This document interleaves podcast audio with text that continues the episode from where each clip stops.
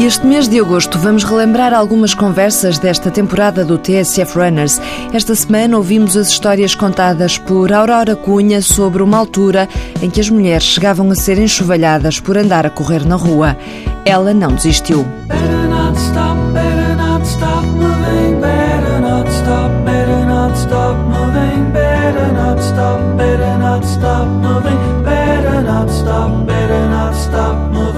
Foi sempre uma apaixonada pelo desporto. Nunca ganhou uma medalha numa competição de atletismo, mas o nome dela é bem conhecido. Aurora Cunha vai recordar como era correr antes do 25 de Abril.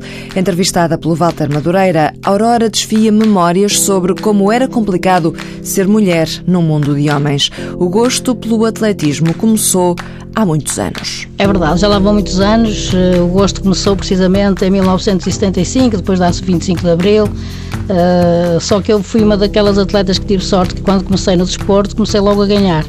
E isso é evidente que é uma mais-valia, mas em 1975 começar a praticar desporto em Portugal foi muito difícil, até porque após a Revolução de 25 de Abril não havia a liberdade, não havia as condições mas eu fui, fui acho que fui uma, uma, atleta persistente, teimosa e acho que valeu a pena porque quando nós em 1976 formámos uma equipazinha no, no, no Juventude de Ronf, que hoje acabou e é o Desportivo de Ronf, formámos uma equipazinha, treinávamos duas vezes por semana e depois, 1976, no mês de julho, eh, resolvemos ir a Lisboa aos campeonatos de Portugal é evidente que nós éramos completamente desconhecidas do, do povo português e até mesmo das nossas adversárias e eu lembro-me que quando nós íamos para Lisboa, antes de partir, nós não tínhamos dinheiro nem para a estadia, nem para comer, nem sequer para comprar uns bicos. E eu conto hoje muitas vezes esta história rapidamente.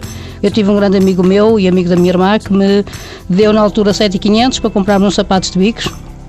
E eu chego a Lisboa, vamos comprar os sapatos de bicos.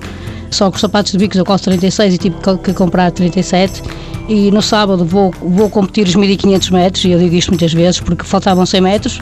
As minhas adversárias uh, e, o recorde nacional já pertenciam a outra minha colega, a Rosa Mota, e eu nos últimos 100 metros já vinha erguer os braços no ar e eu quando cortei a meta, é evidente que a comunicação social eh, não me largou mais eh, a partir desse momento e eu dizia, bom, eu ganhei esta prova, eu bati o recorde nacional dos 1500 porque os sapatos eram maiores.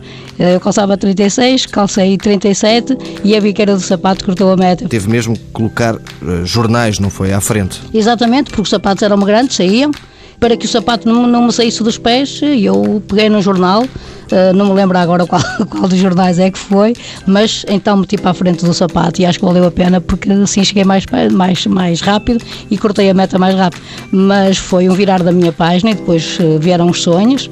Uh, os sonhos de qualquer jovem é representar Portugal nos Jogos Olímpicos. eu podia ter sido a primeira atleta a representar Portugal em 1980 na Rússia, foi quando Portugal fez o boicote aos Jogos Olímpicos, mas depois continuámos a trabalhar, continuámos, depois tive a possibilidade de, de treinar com o professor Fonseca Costa, um dos melhores treinadores portugueses, Uh, e pronto, e depois fui aos Jogos Olímpicos, 1984, sou finalista olímpica. Não tenho na minha carreira aquela medalha que todos nós gostaríamos de ter, que é a medalha de ouro, mas nem todos os atletas podem ser, podem ser campeões olímpicos. Mas acho que tenho um palmarés uh, que me posso orgulhar e que valeu a pena 20 anos que eu dei a Portugal e ao desporto português.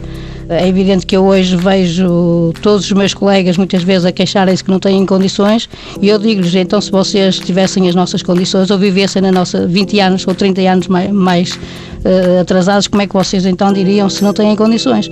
Mas acho que valeu a pena e acho que o país que teve na década de 80 e de 90 um grupo de campeões, recordistas da Europa, campeões do mundo, campeões olímpicos, que todos nós portugueses nos podemos orgulhar. Já falou do, dos tempos eh, antes do 25 de Abril. Li numa, numa entrevista sua que chegou a correr na, na Marginal acompanhada pelo marido uh, e, e, que uh, às vezes eram mesmo criticados, enxovalhados. Exatamente. Eu, na, na, na década de 80 e até mesmo 84 e 85 nós éramos, mas principalmente na década de 80, o meu marido vivia na Póvoa e eu ia muitas vezes treinar à Póvoa e nós naquela zona de, de agricultores, porque na aguçadora, que passávamos lá muitas vezes, íamos treinar às 7 horas da manhã, porque nós depois de manhã tínhamos que ir trabalhar e muitas vezes éramos insultados e mesmo maltratados com as, com, porque há palavras que nos magoam muito mais que os atos. Mas acho que era isso também que nos dava estímulo para que nós continuássemos a treinar todos os dias. E hoje fico feliz por ver milhares e milhares de pessoas nas ruas em Portugal a, correr e a caminhar, porque acho que há preconceitos que foram completamente banidos da sociedade e ainda bem que as mentalidades mudaram. Sente que também terá contribuído um pouco para essa mudança? Exatamente, até porque eu, quando abandonei a alta competição, todos nós na vida temos que ter o um fator sorte. E o facto de eu continuar ligado ao desporto, continuar ligado a uma grande empresa que é a Reno Porto, que organiza as provas mais importantes do país e na cidade do Porto, eu sinto-me orgulhosa por fazer parte desta estrutura, porque eu hoje sinto que também sou responsável de, de, de milhares de pessoas a caminhar e a correr, e ao mesmo tempo também eh, mudou-se aqui um, um preconceito que eu acho que é fundamental nós falarmos dele, que é o desporto também serve e é importante para nós ajudarmos as nossas instituições, ajudarmos as nossas pessoas que mais precisam. E também que todas as provas que se vão realizando no país, e eu tenho que falar por aquilo que se vai realizando na cidade do Porto, tem sido uma mais-valia as instituições que nós temos vindo a ajudar nestes últimos anos. Ainda sobre os treinos na, na Marginal e os episódios eh, de alguns maus tratos, também havia algum tabu por parte das mulheres vestirem calções ao fato de treino? Ou se calhar antes do 25 de Abril nem, nem calções podiam usar, não é? Exatamente, até porque eu lembro-me que os meus primeiros calções uh, com que nós corríamos e com que eu, eu lembro-me perfeitamente que o meu calção, o meu equipamento era preto e eu corria com umas meias até ao joelho e o calção até ao joelho, portanto só se via praticamente uh, os, o joelho, porque nós levávamos, íamos todas tapadinhas. E hoje vemos as atletas a competir a mais alto nível, até parecem que estão a fazer, a fazer topless na praia. Mas ainda bem que se mudaram estes preconceitos e as pessoas hoje são livres de correr da maneira que, que quiserem, mas uh, nós passamos um bocadinho sofremos bastante, até porque se voltar uh, aos anos de 80 e 77, 78, por exemplo, era bastante difícil as pessoas ver-nos a correr de calções, mas eu acho que aí valeu a pena nós, nós acreditarmos e, e dizermos às pessoas que não era nada de anormal, antes pelo contrário, era tudo normal, nós podermos calçar, vestir uns calções curtos e uma t-shirt mas é evidente que eu tenho alguns episódios muito engraçados. Mas eu acho que, acima de tudo, eu acho que valeu a pena. Valeu a pena porque conseguimos mudar mentalidades. E acho que eu e as minhas colegas fazem parte do passado do desporto português. Acho que tudo aquilo que hoje acontece e vai acontecendo em Portugal eh, nós temos uma cota parte da responsabilidade. O mais usual era aquele chavão do Maria Rapaz? Exatamente, eu era mesmo a Maria Rapaz, porque eu lembro-me na escola, jogava ao peão, jogava ao arco, jogava ao botão.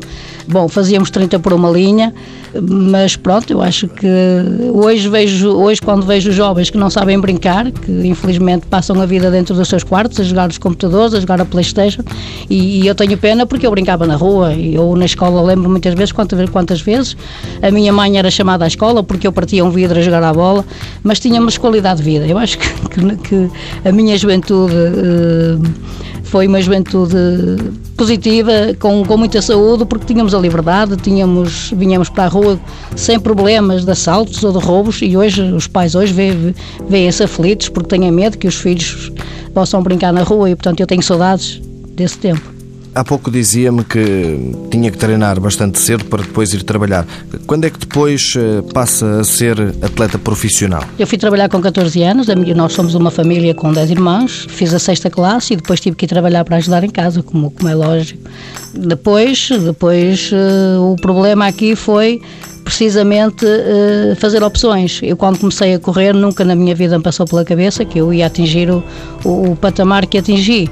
Só que eu também tive a felicidade de encontrar uns patrões que me ajudaram naquilo que eu consegui ser hoje fui assediada para representar o Sporting e o Benfica, mas isso nunca aconteceu, até porque há aqui uma pequena história com o professor Muniz Pereira, que em 1977 se desloca a Ronfa, a ver se me consegue trazer para o Sporting, mas os meus patrões chamaram-me e disseram-me, nós vamos fazer tudo o que é possível a empresa para te ajudar, Uh, e pronto, e eu comecei a ter mais facilidade de, de dispensa do emprego para poder treinar duas vezes por dia e não fui para o Sporting, fiquei no Futebol Clube do Porto, representei o Futebol Clube do Porto 20 anos, acho que faço parte daquela estrutura e pronto, acho que o problema aqui foi eh, fazermos opções. O atletismo ainda não dava muito dinheiro na altura, nós na altura quando corríamos e ganhávamos provas, ganhávamos eletrodomésticos, eu cheguei a ganhar uma máquina de lavar roupa, um frigorífico, só depois de 1984 em que seguir aos Jogos Olímpicos, em que eu sou finalista olímpica com dois recordes nacionais, uh, e depois, no mês de novembro, uh, vamos ao Campeonato do Mundo de Estrada, em que eu, aí foi uma, foi uma grande viragem na, na minha vida profissional,